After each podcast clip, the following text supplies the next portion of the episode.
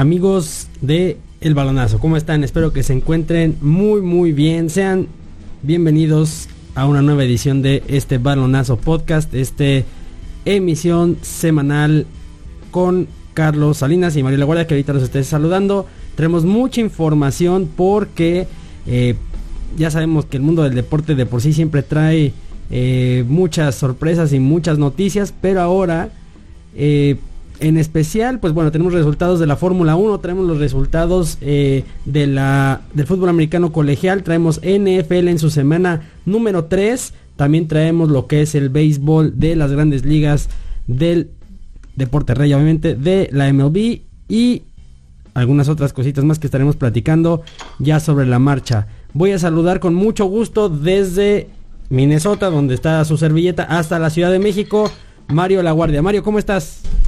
Giancarlo, amigos de la radio, buenos días, buenas tardes, buenas noches. Carlos, un abrazo, ¿cómo están?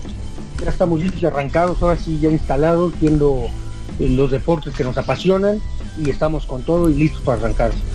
Qué bueno, qué bueno, andabas, este, anduviste fuera, entonces anduviste también con dificultades para ver ciertos deportes que no se ven del otro lado del charco y ahora sí ya... Efectivo efectivamente allá nos pasan unas cosas muy diferentes, lo que les platiqué la semana pasada, y pues nos abandonaron. El club americano de aquel lado, teniendo amigos que viven de aquel lado, les cuesta mucho trabajo poder ver los juegos, no nada más por los horarios, sino por la poca transmisión, ahora muchos de los ven por internet, pero lógicamente uno que está de viaje pues no andas persiguiendo y atacando eso, pues sí me perdí de varias cosas, pero este fin de semana ya pudimos hacer lo propio con el deporte del ovoide. Pues bueno, ya estaremos platicando al respecto eh, de todas las noticias que nos, que nos traes y por el otro lado hasta la perla tapatía de México, Guadalajara, Jalisco. Carlos Salinas, Carlos, ¿cómo estás? Giancarlo, Mario, gusto saludarles, muy bien, emocionado de que haya llegado ya el día de transmisión de este balonazo podcast y mandando saludos a toda la comunidad de bowlers, de baloneros, baloneras también. Me da mucho gusto que muchas baloneras están ahí haciendo comentarios y debatiendo varias de las publicaciones en el fanpage. Así que desde cualquier punto de la galaxia que nos estén escuchando, gracias por compartir con nosotros esta experiencia visual con Giancarlo y auditiva con Mario y con un servidor. Un fuerte abrazo, Mario y Giancarlo. Correcto. Recuerden que nos pueden escuchar a través de eh, nuestras, bueno, no nuestras, porque no son nuestras, pero eh, de las diversas, eh, diversas plataformas. Francisco, ahorita vamos a hablar de lo que es la quiniela y dice aquí, ya luego, luego el primer comentario atacando a Carlos. Seguramente Carlos está viendo Pachuca contra Chivas. No creo, pero... No, pero bueno. creo que sí lo conocen.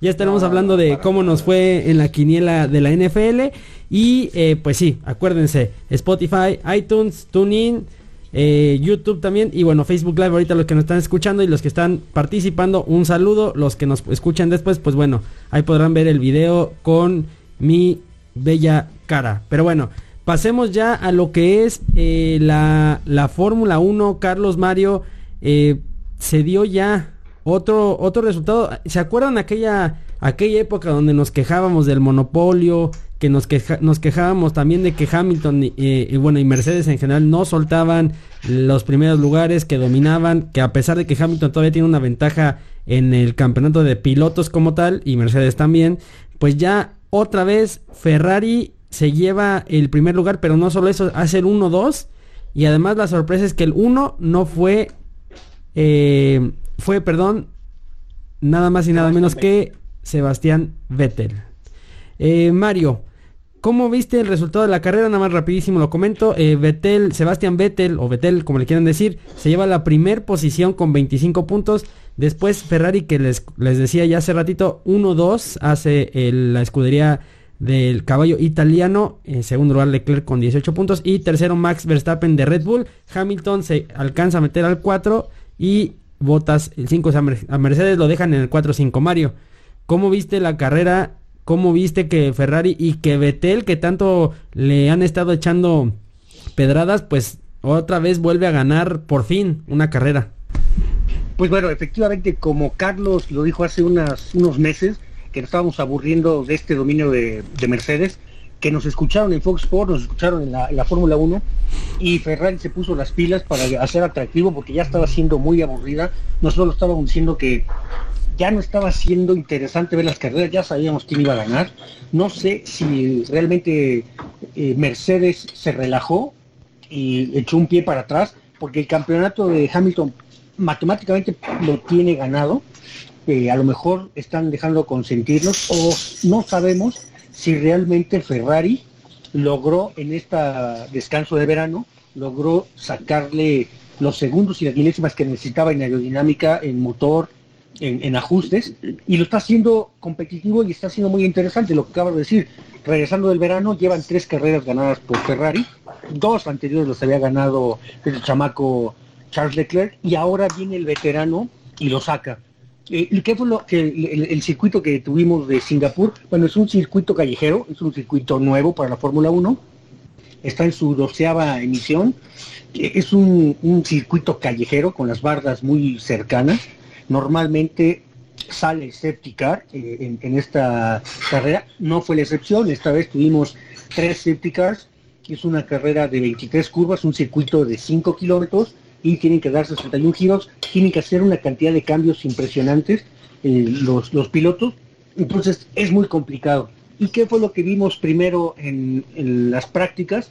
Pues vino, vimos un dominante en, la práctica 1, había quedado Verstappen, Vettel, Hamilton, Pérez con problemas estomacales casi no giró, eh, quedó en la posición 18 y Leclerc en posición número 19. Ojo con esto, ¿no? Leclerc era el número 19. Para la práctica 2, ya en el, horario nocturno del día viernes, Hamilton, Verstappen y Vettel son los primeros lugares. Leclerc avanza al 6 y Pérez eh, logra alcanzar la posición número 13. Para el día sábado en la mañana, Leclerc, el que había quedado en 19 en la, práctica 1, se mete al primer lugar, Hamilton y Vettel. Pérez golpea el auto, que era el número 14, y daña la caja de cambios. Para esto nada más dio cuatro giros y esto le iba a traer una penalización de cinco posiciones para el día de la carrera, porque hubo, tuvo que hacer el cambio de la caja, ¿no? Y para la cual, sorprendentemente, Leclerc se lleva la pole position, la posición de privilegio, Hamilton, Verstappen, son los, lo que le siguen, Bottas y digo, Alex Albon. ¿Qué es lo que pasa? Los tres primeros equipos quedan a la punta de, la, parrilla. El mejor del resto fue eh, Carlos Sainz, y entonces la arrancada que se da el día domingo, eh, muy bien Leclerc, defiende la posición, se defiende de Hamilton, eh, Vettel queda atrás de Hamilton, no lo puede atacar, y entonces aquí es donde viene una estrategia interesante, no pudiendo atacar eh, Vettel a Hamilton, preparan un undercut, esto es decir, se meten antes a pits para meter otro tipo de llantas, salir con llantas frescas, les sale la jugada, porque a la hora que regresan con llantas frescas sin tráfico, logra hacer vueltas más rápidas y a la hora que hace su detención Leclerc, que es el siguiente en detener, cae al atrás de, de Vettel y ya no lo va a poder alcanzar. Después Hamilton se detiene, pero fue tan buena la estrategia de, Ferrari que Hamilton queda atrás de ellos, incluso Verstappen se le mete. Ahí hubo una serie de, este, altercados, eh, un choque entre Grosjean este piloto que lo acaba de volver a firmar eh, la escudería Haas, Groyan en un acto, pues ahora sí que, no vandálico, pero sí este, se le me quiso meter a, a Russell y lo termina empujando contra la, la barra, destroza el auto y Groyan sigue. Entonces ahí hay un septicar que llega muy tarde para muchos equipos que estaban esperando, entre ellos Hamilton, estaban esperando eh, el septicar para cambiar llantas, no se da. Y entonces esto no cambia tanto las posiciones el segundo safety car es de Checo Pérez porque el equipo le pide que orille el auto porque traía problemas de, motor.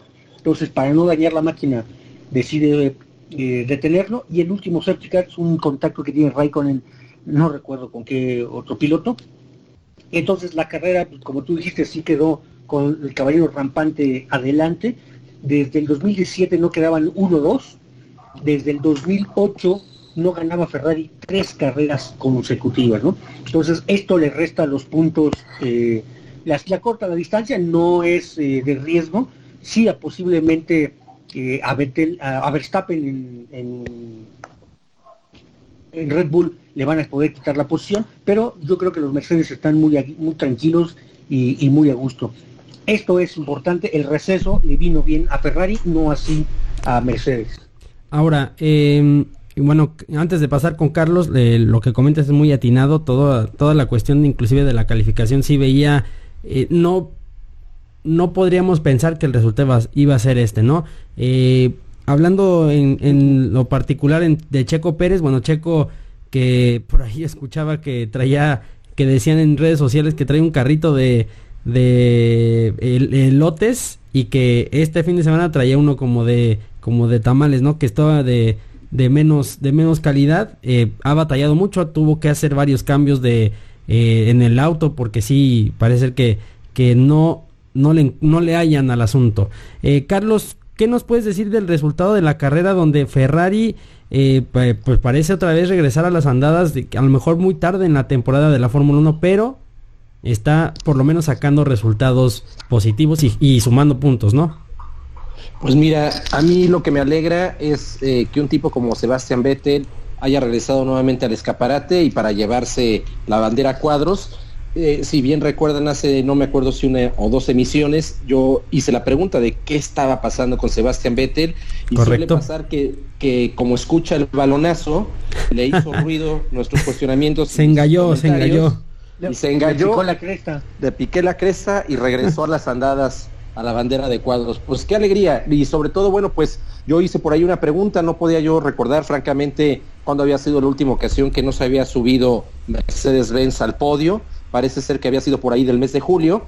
O sea, es decir, ya lo raro es que no se suba Mercedes-Benz. Exactamente. Pero, sin embargo, me, me, parece plausible.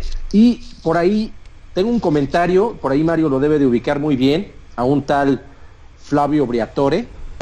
Sí director por siete años de, director deportivo de la escudería Renault, en, uno de los grandes momentos de Fernando Alonso en su carrera. Y, precisamente él hace un comentario que me gustó. Él dice que Leclerc pudo haber ganado, sin duda, pero que Vettel necesitaba una victoria. Entonces parece ser que también contó con el respaldo de la escudería para dejar que fuera Vettel el que ganara y a mí lo que aquí me gusta mucho y lo, rescato es el tremendo valor eh, que le da Ferrari y la tremenda estatura que como escudería nos, eh, nos ejemplifica de lo que representa el trabajo en equipo, ¿no? Correcto, sí. Mario. efectivamente, pudo haber ganado eh, Leclerc si lo hubieran metido primero los pits y hubiera regresado con llantas frescas, pero cuando tu piloto uno va adelante, pues el, que está arriesgando pues es el 2 y por eso lo metieron. Le, salió y salió con llantas frescas, sin pista, sin, digo, sin tráfico en la pista y pudo hacer mejores tiempos. Sí estaba molesto Leclerc por esa estrategia, pero pues bueno, como jefe de equipo toma la decisión y yo creo que fue atinada para el equipo. No lo está viendo así Leclerc y como Luis Claudio Beatori dicen que lo pudo haber ganado, pero qué bueno que se la dieron. No se la dieron, fueron las manos de Vettel y la estrategia y la coincidencia. Porque en el momento que a lo mejor hubiera regresado a la pista Vettel, viene el safety car y entran este, los pilotos Leclerc y Hamilton, queda adelante de Leclerc y, se, la pierde.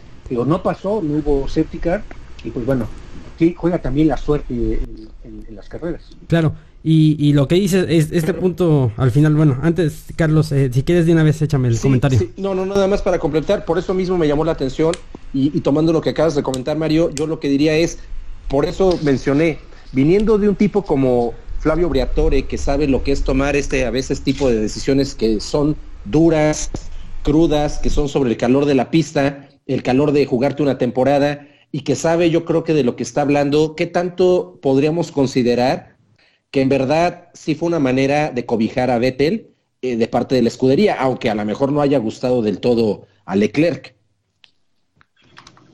Pues pero él no, sí, él no, no, tomaba la decisión, la decisión la toman desde desde desde Pitts. Sí, desde Pitts y ahí dices, ¿a quién meto, no? A menos que hubiera tenido un daño o que hubiera tenido algo, pues el piloto lo pide. Ahora, la y sobre todo también tenían en medio, era, era el, el jamón del sándwich era Hamilton, y Hamilton iba a hacer lo que hace la mano hacia atrás, y él se esperó incluso que tuvieron primero los dos Ferraris, y Hamilton trató de estirarlo, pero empezó a caer los tiempos y tanto así que de segundo lugar cayó al cuarto. Correcto. Y, y ahora, eh, híjole, lo que dice Carlos también y, lo que dice Mario también, voy paso por paso. Uno, lo que dice como un, cobijo, una especie de protección y de, y de también un espaldarazo a Vettel. Puede ser que haya ido por ahí también, eh, porque sabemos el, tipo de problemas que ha pasado Vettel. Eh, sabemos también la presión que está recibiendo Ferrari por tener un piloto que no estaba dando resultados, que sabemos que los puede dar lo hablábamos en emisiones eh, pasadas, donde eh, mencionábamos que Vettel, bueno, pues ha tenido cuatro campeonatos, ¿correcto? Cuatro campeonatos mundiales. Correcto, sí. Eh, cuatro campeonatos. Por eso, por eso, él trae el número 5 en su monoplaza, porque está buscando el quinto campeonato, que ya se lo ganó Hamilton, entonces el 5 lo sigue buscando. Correcto. Y entonces, pues es ahí donde, donde yo creo que sí va por ahí el asunto de, de que de que Ferrari quiso darle un, un tipo de espaldarazo a Vettel. Eh, lo de lo de Hamilton, ahora pasando, lo de Hamilton, perdón, y Botas, pasando a otro, a otro, a otro tenor de la misma Fórmula 1. A ver, ¿es mérito de Ferrari o es relajación de Mercedes? Eh, a ver, empiezo con Carlos ahora. ¿Es, es mérito de, Ferrari de verdad de que Leclerc y, y, Vettel, y sobre todo Leclerc que ya lleva eh, en ocasiones consecutivas subiéndose al podio y bajando a Mercedes, ¿Es mérito de Ferrari o es relajación de Mercedes? No, a mí me parece que sin duda, lo dijo Mario hace un rato y coincido en ese punto con él, la pausa que hubo hace unas semanas sin duda parece mostrar que hubo mejorías en, en, los tiempos, en el rendimiento, en el performance de los carros de Ferrari. Entonces yo creo que es difícil que una escudería pueda decir, llevémonos con calma, ya la tenemos ganada, porque además subirte o no subirte un podio está también relacionado, Mario, tú me lo dirás, pues con intereses económicos, con temas de premios, este, patrocinios, publicidad, con muchas cosas, ¿no? Así es, tío. Al principio, cuando regresamos de la pausa del verano, y venían, dos eh, pistas que eran muy rápidas, Spa-Francorchamps y Monza, que son pistas de prácticamente pedal a fondo, pocas pocas curvas o curvas de alta velocidad, Sabemos que Ferrari trae más potencia en el motor, pero trae más aerodinámica Mercedes. Mercedes, las curvas lentas, las vamos a decirlo así, las curvas lentas las da muy rápido porque tienen mucha aerodinámica. Entonces, lo que venía ahorita en este Gran Premio de Singapur era una prueba para Ferrari. Si entonces hubiera regresado a ganar Mercedes, pues hubiéramos dicho que nada más fue el motor, pero ahora es motor, aerodinámica, estrategia y manos de los pilotos. Entonces, si me hace la pregunta qué fue lo que pasó, yo creo que sí fue un paso adelante de Ferrari. Ok, bueno, eso, eso lo, se los preguntaba porque yo escuché durante estos días, este, bueno, ayer lunes y hoy, escuchaba varios analistas que decían que también eh, pasó, creo que, no sé, no, no sé si, si estoy mal, corríjanme, eh, que Mercedes se coronó en México el año pasado, que fue más o menos igual, llevaba una ventaja, empezó a, tener resultados no tan positivos y vino México y se, y se subieron ya al campeonato mundial, bueno, Hamilton en, específico. Pero, pero bueno, pues esperemos que, digo, no sé, eh, Carlos, Mario, amigos y amigas del balonazo, viendo aquí en pantalla lo tengo, el, los standings de los pilotos eh, de acuerdo al puntaje. Hamilton está eh, pues muy separado del resto, 296 puntos eh, por debajo está Botas, que es de Mercedes también con 231, hay una diferencia bastante amplia. Y estamos hablando de los de los puntos de la, del campeonato en general. No, no esta carrera, sino ya de los standings de... No, no, no, pues. Los puntos... Diciendo... Ah. Luis Hamilton, 296 puntos tiene Luis Hamilton. Eh, Valtteri Bottas va en segundo lugar con 231. En tercero encontramos a Charles Leclerc con 200. Y Verstappen cuarto en 200 igual y quinto Vettel con 194. Pues, ahí la diferencia que, estamos viendo son 70 puntos. Correcto. Aproximadamente entre el primero y el segundo lugar. Esto quisiera decir que, que fueran, que Hamilton las tres carreras no sacara puntos, Correcto. que Botas quedara dos primeros y un quinto lugar. Con eso lo alcanzamos matemáticamente todavía no campeonato ¿no? Entonces, no pudiéramos relajarnos. ¿Cuántas carreras tienen que para para que le corte la distancia su propio compañero? A lo mejor su compañero no lo va a dejar, digo, no, no se va a dejar eh, quitar puntos a, a, Hamilton, pero sí eh, Verstappen, él si pudiera aventarse y buscar esto. Yo creo que la combinación, cierta combinación de carrera se repite en las siguientes, Hamilton queda ¿Qué es lo que tiene que hacer Hamilton? Sacar puntos y terminar la carrera. Correcto, sí, y eso es a lo que iba. Y entonces a lo, a, a, se va a Corona correcto. Y es a lo que iba, ¿no? Que, que necesitaría pasar una de verdad catástrofe para que Hamilton no se llevara el campeonato de pilotos. Obviamente, eh, por mucho que tenga la... E, esa es la, la, ventaja, ¿no? Que tiene, que tiene la consistencia que, que, ha demostrado Hamilton durante toda la temporada de la Fórmula 1. Que, pues, a pesar de que, por ejemplo, ya lleva dos, tres carreras que no ha estado en el primer lugar, pero todavía tiene una ventaja para darse el lujo que en la siguiente a lo mejor no igual quede en primero y no genere tantos puntos o inclusive no genere puntos en lo absoluto pero viene otra carrera, se sube al podio y pum pum, vámonos, eres campeón, ¿no? Entonces, digo, por exagerar un poquito, pero esa es la ventaja de Hamilton. Eh, Carlos, eh, digo, para que pase eso tendría que pasar de verdad algo eh, catastrófico, ¿no? Sería que Hamilton no, no pudiera correr ya ninguna carrera quedara descalificado en todas. Sí, yo lo, lo, habíamos ya comentado en emisiones previas, yo lo veo complicado, aunque como ya Mario también lo comentó, matemáticamente podría haber la posibilidad y en el mundo de las posibilidades, ah, pues por eso se llama así, porque todo es posible, eh, suena como altamente complejo que, veamos algo que sea distinto al campeonato de Lewis Hamilton al final de la temporada. Correcto, y ahí Francisco Cacles ah, dice que faltan seis carreras, nada más era eso, faltan seis carreras, dice. Entonces, esto es posible. Y una vez ya le sucedió a Lewis Hamilton perdió un campeonato en la, prácticamente en la, penúltima carrera en China cuando a la hora de entrar a los pits se, eh, y se va contra la barra y ese campeonato se lo llevó la última vez que fue, con Kimi Raikkonen y pasar hay una distracción le cortan puntos no termina alguna carrera quien le todavía está eh, la moneda del aire yo creo que ahora más que nunca después del verano se puede tener la posibilidad y entonces va a ser interesante ver la Fórmula 1 y esperar pues bueno que venga esta remontada, si no por lo menos que le pongan un sustito y que sean carreras interesantes como las últimas que hemos visto ahorita, las últimas tres. Bueno, eso, eso también es verdad, ¿no? O sea, lo que dice Carlos también hace ratito, mientras haya posibilidades, matemáticamente se puede y bueno, ha pasado estos, este, lo que dices, después de la pausa de verano, me parece que sí vino un, ese recambio, esa, esa frescura que tanto pedíamos a principio de temporada, donde era Hamilton, Hamilton, eh, em, Botas, Hamilton, Hamilton, Botas, Botas. En fin, eh, por ahí se metía Verstappen, se acuerdan que platicábamos que era el único que les estaba dando batalla porque Ferrari de verdad no se veía por dónde, pero ya por fin parece ser que se está, por lo menos se está poniendo más interesante de lo que estaba, estaba pasando al principio, ¿no? Sí, por lo menos adquiere ya otro, otro tipo de dinámica. Sin embargo, aquí la, eh, me, llamó la atención una inquietud en relación a tu comentario, Mario.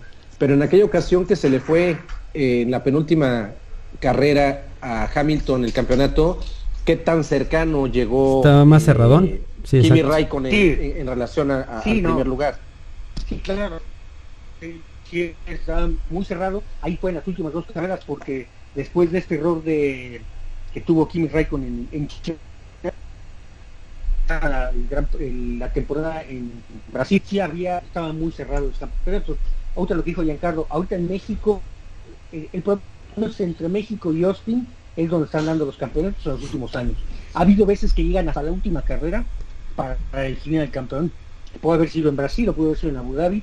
Incluso hubo un año que se dieron dobles puntos en la carrera de Abu Dhabi. Esto era más interesante si este año hubieran pactado así, se pondría de color hormiga para David, que el primer lugar en vez de llevarse 25 se llevara 50, ¿no? Correcto. Hay muchos puntos. Bueno, bueno, no sé si se cortó por ahí, pero bueno, por ahí dicen eh, Alexandro Gómez, saludos, igual por eh, gracias por seguir la transmisión.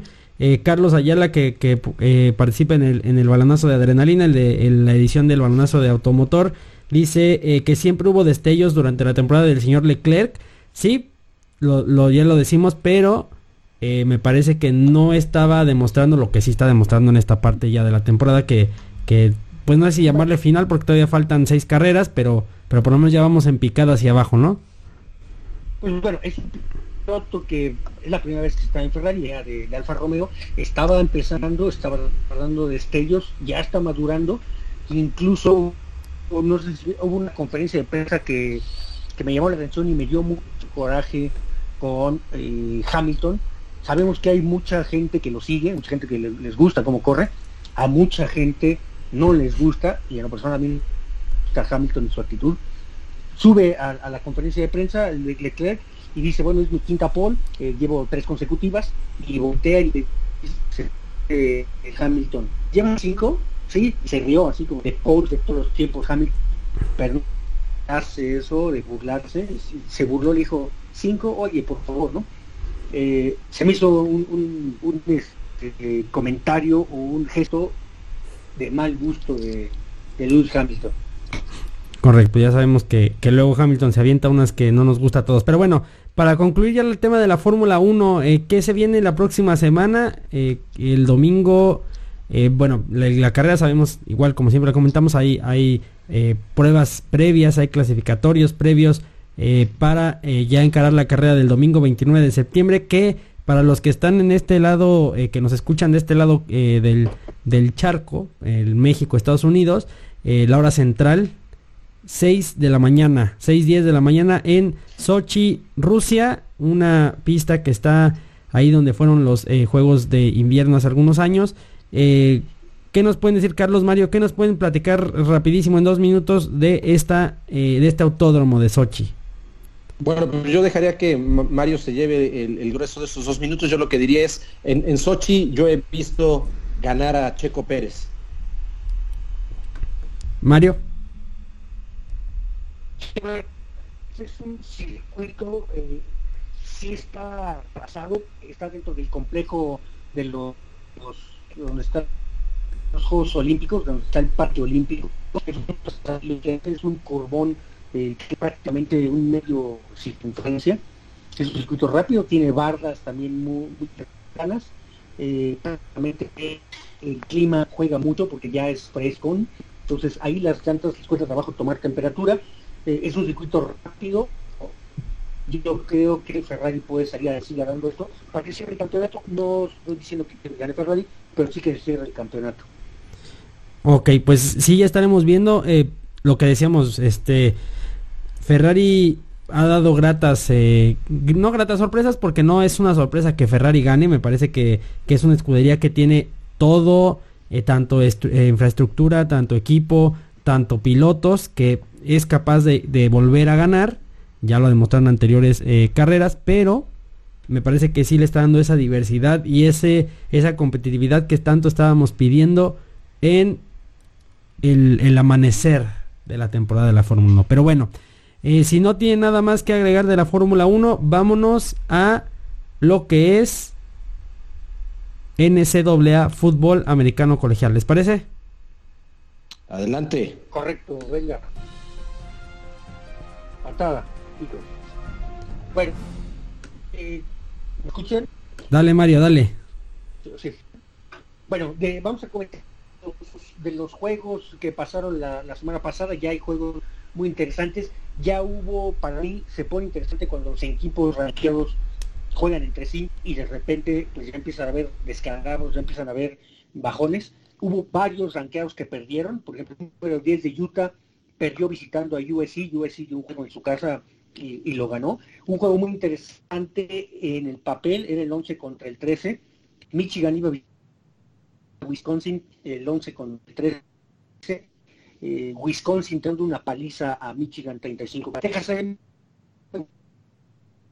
dio al 8 a Auburn y pierde. Auburn sigue escalando y este, sigue manteniéndose, perdón. Texas me cayó. Y uno de los juegos interesantes, Central Florida, el número 15, este equipo que se ha proclamado campeón en años anteriores por haber quedado eh, invicto, un equipo que ha logrado 27 juegos de temporada regular, y pierde, lo ponen en su lugar, que le hemos dicho que ya queríamos que jugara contra equipos este, mejores, pues bueno, esta vez sí le pegó eh, Pitt. Y el juego que, estábamos comentando fuera del aire, Notre Dame contra Georgia. Ahorita, Carlos, hay unas referencias de este juego. El número 7, Notre Dame pierde contra Georgia visitándolo. Arizona State, el, número 24, pierde a recibir a Colorado. Un equipo de Colorado con tres un perdido. Yo creo que prontamente se va a meter al ranking eh, Colorado y ojalá que, haga algún buen papel y que se vaya a los a, un, a un tazón. Washington un juego que, a mí me llamó la el número de Washington, Washington con un récord de 3-0 recibía a UCLA, un equipo que no había logrado más de 42 puntos pues un juego donde las defensivas no fueron, nada más llegaron las ofensivas. En este juego se metieron 130 puntos, quedó el marcador 67 a 63, eh, ganó UCLA, eh, yendo del cante, un, juego de la compañía, un clásico. Hubo seis balones sueltos por Washington, que eso fue lo que los tiró, eh, este, pues los, los terminó matando. UCLA iba perdiendo por 32 puntos a la mitad del tercer cuarto y vino atrás, metió me metieron 67 puntos y se combinaron para 1377 yardas. Ese juego me hubiera gustado ver lástima bueno esos fueron los juegos para mí que me llamaron la atención la semana pasada bueno eh, Carlos traías unos datillos decía Mario de, de unos juegos Sí, nada más para tomar como punto de partida donde se quedó Mario. En efecto, este juego de, los osos dorados de UCLA, fíjate, yo no sabía que los traía Chip Kelly, ex coach de los Patos de Oregon, y con una, pues, eh, lamentable paso de lágrima por la NFL. Pero bueno, me llama la atención que fue un juego espectacular. Eh, como ya bien lo dijo Mario, USL, USCLA se recuperó de un déficit impresionante al medio tiempo, pero lo más importante, esto le valió ya a UCLA, a los OCESLOS le dicen por ahí, para meterse al, top 25. Entonces, yo también coincido que vamos a estar viendo cosas interesantes de este equipo. Ahora sí, datos interesantes. Tuvimos el primer tiro de pesos completos y en verdad se notó como una, una pequeña botana, una probadita de lo que nos va a esperar para el inicio de año en los tazones o de hecho para el cierre de año en los juegos de playoffs, porque la realidad de las cosas es que se enfrentó el 3 contra el 7. Decirles que Georgia típicamente siempre se ha considerado como un tremendo productor de linieros ofensivos para la NFL y sin embargo el dato impresionante porque hasta que escuché el dato y lo ligué con lo que estaba yo observando, verdaderamente me impresionó. La línea ofensiva de Georgia es la, eh, en la actualidad la línea más pesada y más grande en tamaño de toda la historia de la universidad. Trae un promedio de 323 libras entre los cinco linieros ofensivos titulares, lo que nos da para casi 147 kilos de peso promedio. Y los suplentes, pues están un kilo abajo en promedio. Entonces, pero yo veía esta línea ofensiva y están, están varitas de nardo por ahí diría. Sí, claro la realidad de las cosas es que más grandes que varios equipos del NFL ¿eh? actuales. Pues por esa parte, por, otro lado, bueno, pues también. sí, sí, sí, sí, Mario. Sí, no, y como te dices, el equipo titular, ese tonelaje, el segundo equipo un kilo abajo, pero para mí yo lo estoy poniendo como un buen gallo eh, para la final. Sí, fíjate que sin, que sin embargo, la realidad de las cosas es que el juego lo sacó en una extraordinaria actuación de, su coreback, eh, este hombre de apellido From, no me acuerdo ahorita del nombre, pero, pero tuvo una gran, gran, gran actuación como líder, como líder de equipo, exactamente. O sea, se mostró muy bien Jake From y la realidad de las cosas es que, este, bueno, yo, como por ahí lo posteó Mario, eh, yo creí que le iba a costar más cara la derrota a Notre Dame, le costó bajar 10, 3 eh, puntos en el ranking.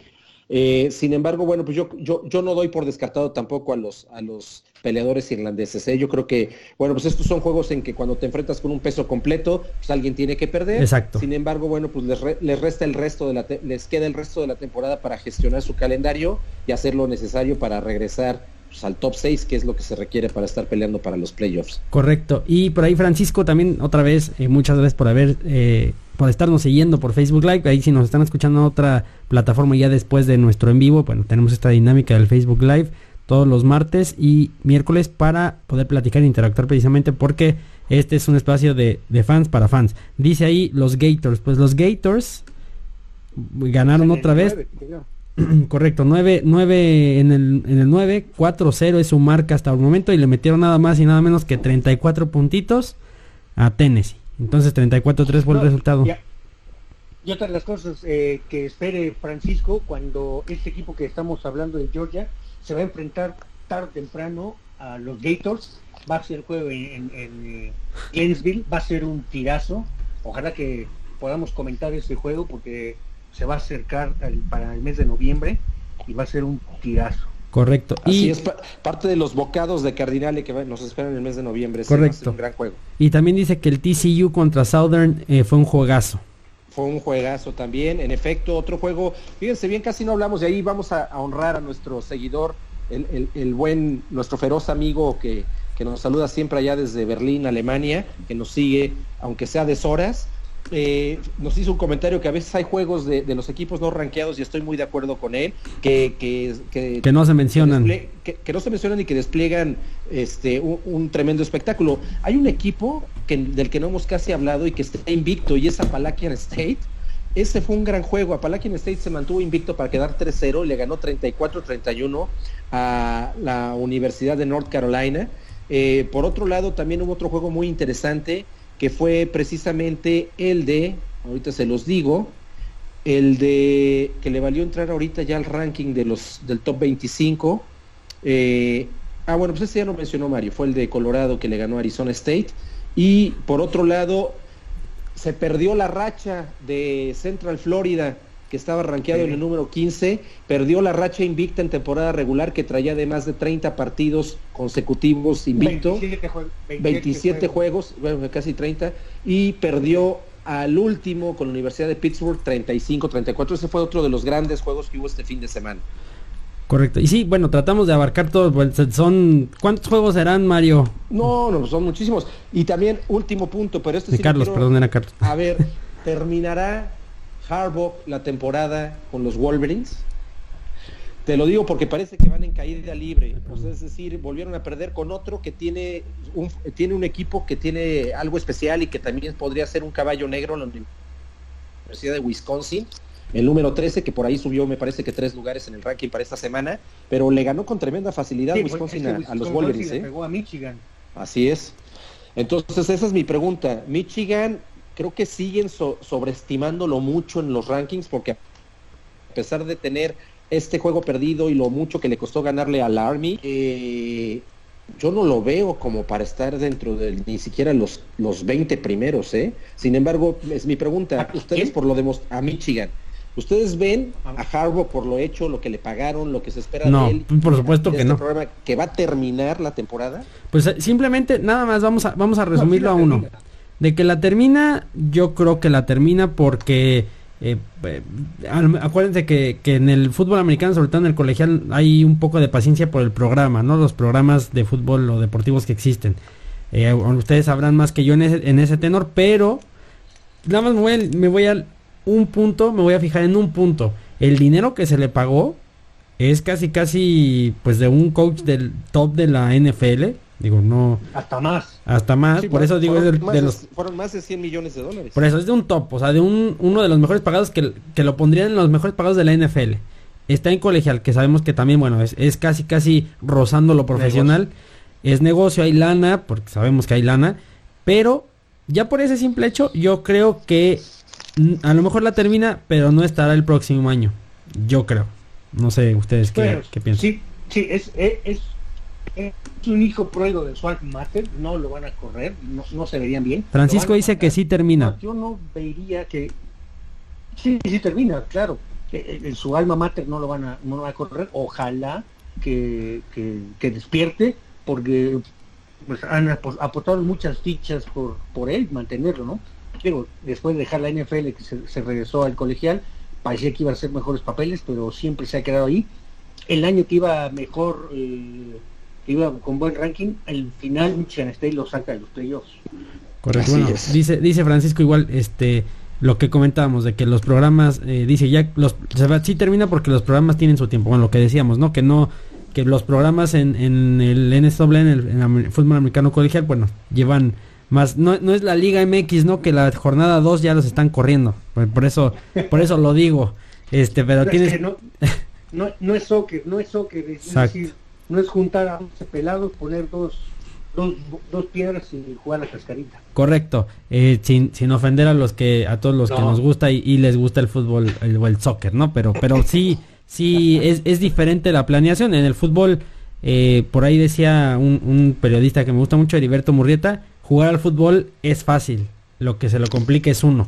Pero bueno, ya estará ya estaremos hablando eh, del asunto de Harborough. Y bueno, que rapidísimo para cerrar, juegos interesantes en la en la semana siguiente, ya semana ah, número 5, me parece que ya es la 5.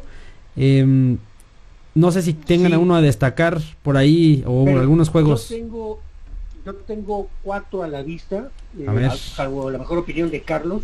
Yo veo un Virginia Notre Dame, el 18 contra el número 10. Notre Dame después de, de esta escalón que, que cae, cae tres posiciones, recibe a Virginia, que también hizo un buen papel. Es un juego entre ranqueados. El otro es un USC Washington, que otra vez eh, equipos del Pac-12 se van a enfrentar, el 21 contra el 17. Se me hace un juego interesante. Luego un juego entre no equipos ranqueados. Me llama la atención un 5 Ohio State. Va a, a Nebraska, a Lincoln, contra un equipo de Nebraska que no está rankeado, pero lleva un récord de 3-1. Entonces, a mí ese juego también se me hace interesante. Y otro, a lo mejor de morbo, no tanto de los rankeados, si puede ser que a lo mejor me equivoque. All Miss va a Alabama, le puede poner complicado el juego a Alabama. Esos son los cuatro juegos que se me hacen interesantes. Carlos, ¿tú ves otro a seguir que, que llame la atención? Pues mira, hay. Yo el que estás mencionando sí me parece interesante porque habrá que ver cómo responde anímicamente precisamente Notre Dame después de haber perdido, aunque también entendamos que fue en Georgia, que también registró otro dato interesante, ¿eh? la mejor entrada histórica eh, para este juego, más de 94 mil personas entraron al estadio, entonces digo, fue espectacular, un ambiente tremendo y el juego, el juego no se quedó atrás, a mí me parece que, que correspondió a las expectativas. Ahora, dentro de lo que estabas mencionando, yo creo que hay varios eh, adicionales. Yo veo por ahí interesante también el de Duke contra Virginia Tech, que aunque no son rankeados, creo que son equipos muy parejos dentro de lo que se juegan y pelean. Y por otra parte, pues la verdad... Y son, y son de la misma conferencia. Así es, y son de la misma conferencia. Y por otro lado, bueno, pues habrá que ver cómo responden los que acaban de entrar eh, apenas esta semana al top 25 que se está entrenando estrenando los troyanos de lo, la Universidad de Michigan State y por ahí el Los otro espartanos. equipo los perdón los espartanos y por ahí también se estrenó esta semana Kansas eh, State. Kansas State en el 24 si no me equivoco Y- Ok. Y los troyanos del sur de California, eh, que es en el 21. Ok. sí así es Por ahí dice Francisco eh, Maryland Penn State y Arkansas Sí. o Arkansas contra Texas A&M. Pues Sí, también ese, Mario, ese Mario Penn State pues es un, un duelo del Big Ten. Entonces por eso es interesante. Y esas Claro. tortugas que, que Carlos ponía las fichas al principio de la temporada, pues ojalá regresen las tortugas, ¿no? Ojalá, y también fíjate que uno que me parece muy interesante va a ser el de los troyanos del sur de California, el número 21, contra los Huskies de la Universidad de Washington, número 17. Creo que ese va a ser un buen juego. Ok, Sí, los dos del Pactual. pues bueno, eh, nada más para cerrar el tema de la NCAA, voy a decir algo y después me voy a ir lentamente. Mario, te mandó saludos Clemson y dicen que van 4-0. Nada más. Ah, ok. Ok, bien, está bien. nada más, nada Ah, más. perdón, Sí, le ganaron a quién? Ah, a Charlotte. ah, perdón, perdón, perdón. Sí, pero bueno, es que digo, no, no, no podemos perder de vista, ahorita hablaremos, hablaremos de lo mismo, hablando del NFL, de récords que pues, son lo que tienen Engañosos. que ser, que son lo que tienen que ser, porque pues es lo que tiene disponible el rival contra el que un un equipo bien rankeado este, tiene que enfrentar, ¿no? Lo mismo diríamos de Alabama, que pues no ha enfrentado gran cosa, ¿no? Entonces, es decir, el 1 y el 2 aún no les toca demostrar de qué están hechos, como ya lo hizo Georgia este fin de semana contra los Fighting Irish. Que ahí, que ahí podríamos entrar en lo que, en la super declaración eh, de tamaño monumental que hizo Mario, que Clemson no estará, eh, que estará fuera de las finales no, no, esa ha sido la, declaración sí. más arriesgada y aventurada y valiente del 2019. Estuvo peor, estuvo peor que la promoción de Carlos de la pelea de Alfredo Adame y, Carlos Trejo, así de ese nivel. pero esa sí ya me dejó atrás, pero, pero lo cierto es también que ya hablando en serio, eh, Carlos Mario y amigos del balonazo que ahí nos están escuchando, sí es cierto también que lo que dices, Clemson y Alabama no se han enfrentado, y ahorita lo vamos a ver en NFL también, eh, récords que, que, como dices, tienen que ser, este 4-0 es porque tienen que empezar 4-0. O sea, si, si el 4-0 no es extraño, por ahí si fuera un 3-1, 2-2, pues bueno, ahí estaríamos más alarmados que nada, pero el 4-0 es algo normal, algo que tenía que pasar y que teníamos que ver porque así se tienen que dar las cosas por el nivel de cada equipo que se ha enfrentado. Pero bueno, ¿Algo más que quieran agregar de la NCAA? No, no, no, pues listos para, para ver la semana 5. Bueno, pues vámonos con lo que es la Copa Laver o Laver Cup, que es una, Carlos Mario seguramente la, vieron por ahí, la han escuchado, amigos del balonazo también. Eh, es una copa de exhibición, un torneo de exhibición, perdón, en del tenis, el tenis internacional, que reúne a las, al top de figuras es Europa, Team Europe o equipo de Europa contra el Team World o el equipo lo que se llama resto del mundo. Para, para tener una idea de quiénes participan en este asunto, bueno, en Europa tenemos a Rafael Nadal, Roger Federer, Dominic Thiem, eh, Stefanos Tsitsipas, Fabio Fognini y Alexander Zverev, todos eh, capitaneados por Bjorn Borg, nada más, ¿no? Y del lado del resto del mundo, que pues a pesar de que sí es un...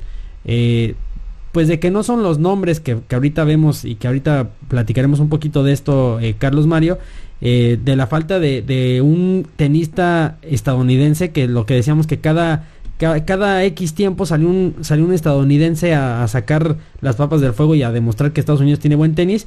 Pues bueno, el equipo del resto del mundo, John Isner de los Estados Unidos, Milo, Milos Raonic de Canadá, eh, Nick Kyrgios de Australia, eh, Denis Shapovalov de Canadá igual, Jack Sock de Estados Unidos y Taylor Fritz de los Estados Unidos, capitaneados nada más y nada menos por John McEnroe. Em, obviamente eh, por los nombres y no por menospreciar a unos y a otros, el, asunto se lo llevó el equipo Europa, Team Europe lo gana. pues no con facilidad porque se tuvieron que ir a un último juego, se queda 13 eh, a 11, me parece que es el resultado final de esta copa. Y lo curioso de esto es que, bueno, como es un, es un asunto más relajado, eh, eh, pues se veían, ¿no? Videos que por ahí compartimos en Facebook también, en, nuestro Facebook de, oficial del balonazo, que bueno, sentado Nadal mientras jugaba, Federer dándole consejos y al revés, cuando Federer estaba jugando, Nadal le estaba dando unos consejos y luego Nadal y Federer se agarraban con otro y le daban consejos y, y ataca al revés y bueno, es curioso ver a estos, a estos tenistas de que vemos siempre preocupados, estresados, sentados solos ahí en su, en su sillita en las canchas de tenis, pues ahora cotorreando y platicando, ¿no? Eh, ¿Vieron algo de la Copa Laver o Laver Cup, Mario Carlos?